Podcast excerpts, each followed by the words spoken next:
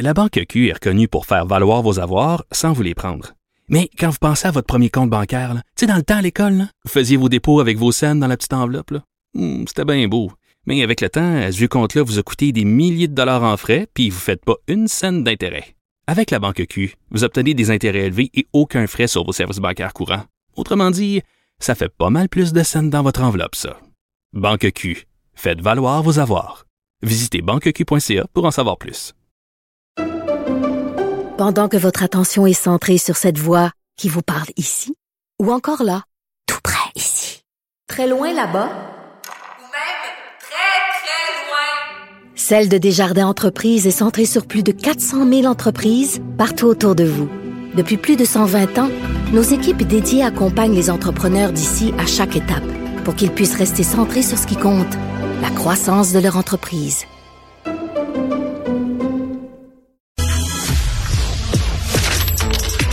Économie, finance, affaires, entrepreneuriat.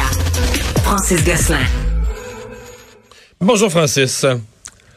Salut Mario, comment Alors, vas-tu? ça va bien? C'était autour de la Fed d'aujourd'hui, la Banque centrale des États-Unis, de se, se mettre à jour, de faire sa mise à jour au niveau des taux d'intérêt.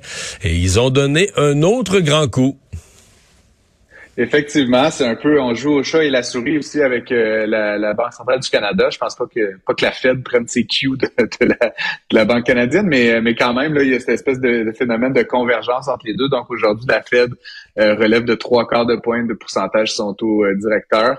Euh, qui va se situer au, dans la fourchette basse là, à 3,75, qui est essentiellement le, le même niveau qu'au Canada. C'est le niveau le plus haut depuis 2008, là, donc euh, post-crise euh, financière, là, fait pré-crise financière, ouais. excuse-moi.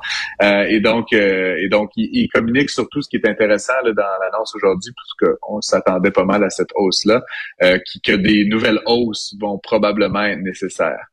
Euh, donc c'est ça augure pas ouais. super bien là, pour la suite. C'est essentiellement la même chose parce qu'hier le gouverneur de la Banque du Canada, euh, M. McClum, était à, dans un comité parlementaire de la Chambre des communes et il a dit essentiellement la même chose. Là.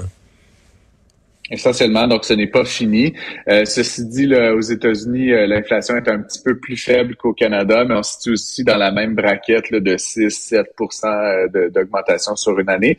Euh, il faut savoir aussi là, que le, il y a les élections de mi-mandat qui qui, qui arrivent là, aux États-Unis. Fait que c'est pas des très bonnes nouvelles, mais on semble converger vers un, une forme de puis autant au Canada, autant aux États-Unis, vers un plafonnement du taux là, dans les prochains mois, probablement une autre augmentation, peut-être deux.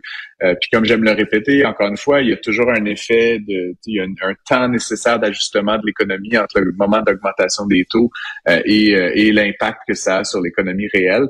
Euh, cette semaine, on a vu, euh, par exemple, le rapport là, sur les, les, les, emplois disponibles aux États-Unis qui sont repartis à la hausse, Mario. Donc, c'est comme, comme si cette, cet impact-là se faisait pas ouais, tant mais, ressentir mais, dans ouais.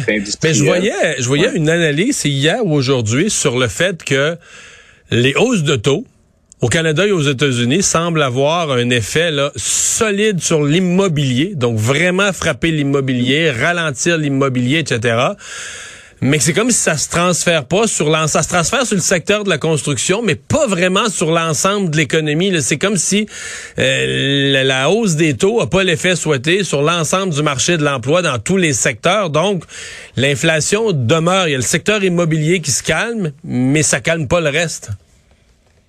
Non, effectivement, mais là, il faut juste comme il y a toujours ces effets de second degré. Ouais. tu te rappelleras 2008, ça a commencé avec une crise immobilière, bon, qui était spéculative là, et tout ça, mais ça reste que même si elle n'est pas tant que ça spéculative, par exemple au Canada, si les taux augmentent comme ils le font, puis que tu élimines euh, énormément d'acheteurs du marché, ça va faire l'équivalent d'un effondrement comme s'il y avait une bulle. Et ça, ben, comme on le sait, la construction au Québec, aux États-Unis, c'est un secteur hyper important.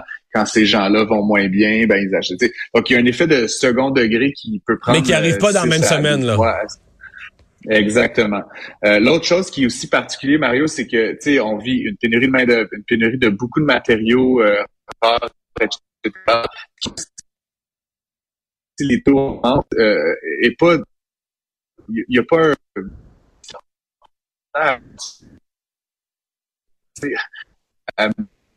un, et, et, donc ça, comme dit, ça n'a pas l'impact souhaité sur l'investissement des entreprises. Un studio de jeux bien connu à Montréal qui a fermé. Ben, c'est euh, une nouvelle euh, qui pour les gens qui suivent l'actualité du jeu vidéo, tu sais, puis Montréal, c'est une des plateformes importantes à l'échelle mondiale en termes de jeux vidéo. Euh, il y avait un studio donc qui s'appelait Square Enix Montréal, donc qui était une filiale d'une société japonaise, donc Square Enix. ils ont été rachetés par Embracer, là, qui est un, un groupe américain il y a quelques mois, là, en août dernier. Et c'était bizarre, ils ont acheté les studios sans acheter les jeux. Tu sais, donc c'était comme ils ont acheté comme une capacité de production. Ils ont mis plein de choses en place. Ils ont changé le nom, c'est devenu Onoma, donc un nouveau nom. Il y a trois semaines, ils ont lancé la nouvelle identité de marque. Et ce qu'on a appris euh, hier, c'est qu'ils allaient finalement fermer le studio. Donc c'est une nouvelle qui euh, laisse beaucoup de gens un petit peu euh, sur leur faim. Euh, ceux et celles qui suivent l'industrie vont vous dire que évidemment ces gens-là vont se replacer comme très très très rapidement euh, chez les Ubisoft, les Electronic Arts, les, les, les, autres entreprises, puis même dans le secteur de la technologie de manière générale, les Google, les Shopify, donc embauchent évidemment énormément. Ouais, Google qui faisait une inauguration aujourd'hui à Montréal. Là.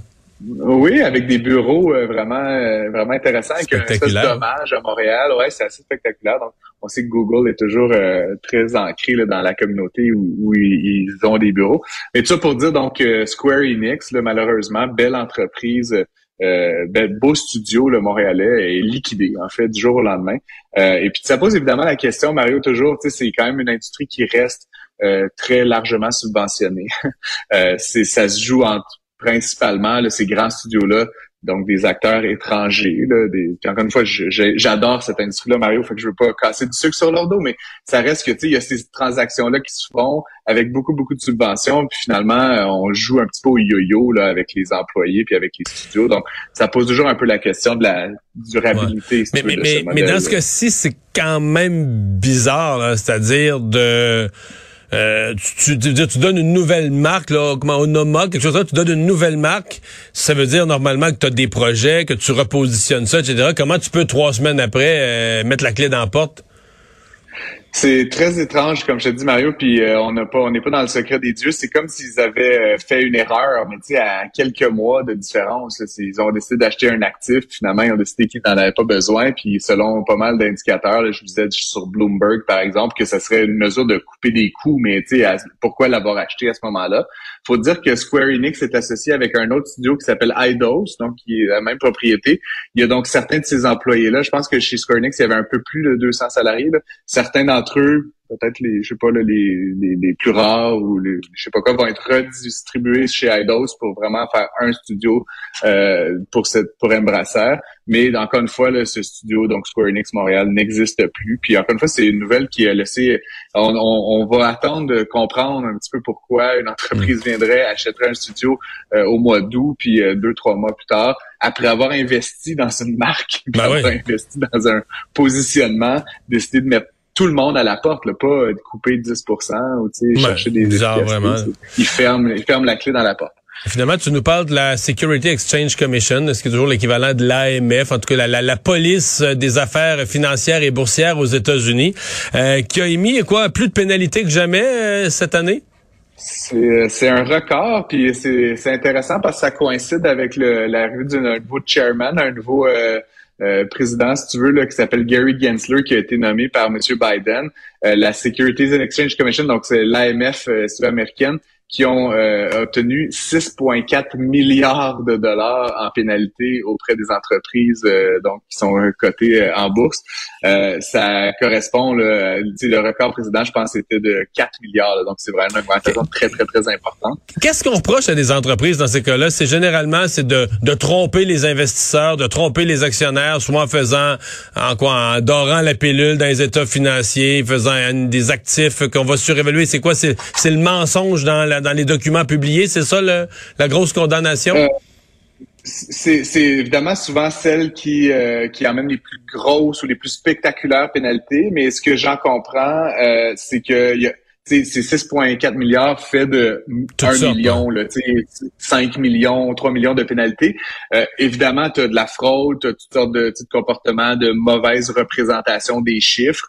Et tout ça. Je, lisais, par contre, là, justement, je me suis posé la même question, Mario, d'où ça vient, ce chiffre-là. Il y a en somme 1,1 milliard des 6,4 qui vient d'enjeux euh, liés aux communications électroniques. Donc, ils ont, euh, la SEC a ciblé euh, un grand nombre d'institutions puis d'entreprises financières qui utilisaient des trucs comme WhatsApp, Facebook Messenger, etc., qui n'étaient pas sécurisés. Et donc, ça contrevenait aux règles de sécurisation là, qui, sont établies par la Securities and Exchange Commission. Donc, en somme, tous ces acteurs financiers-là ont payé 1,1 milliard, mais tu sais, il y en a qui payaient 1 million, d'autres 40 millions, là, selon leur taille puis l'importance de l'exposure.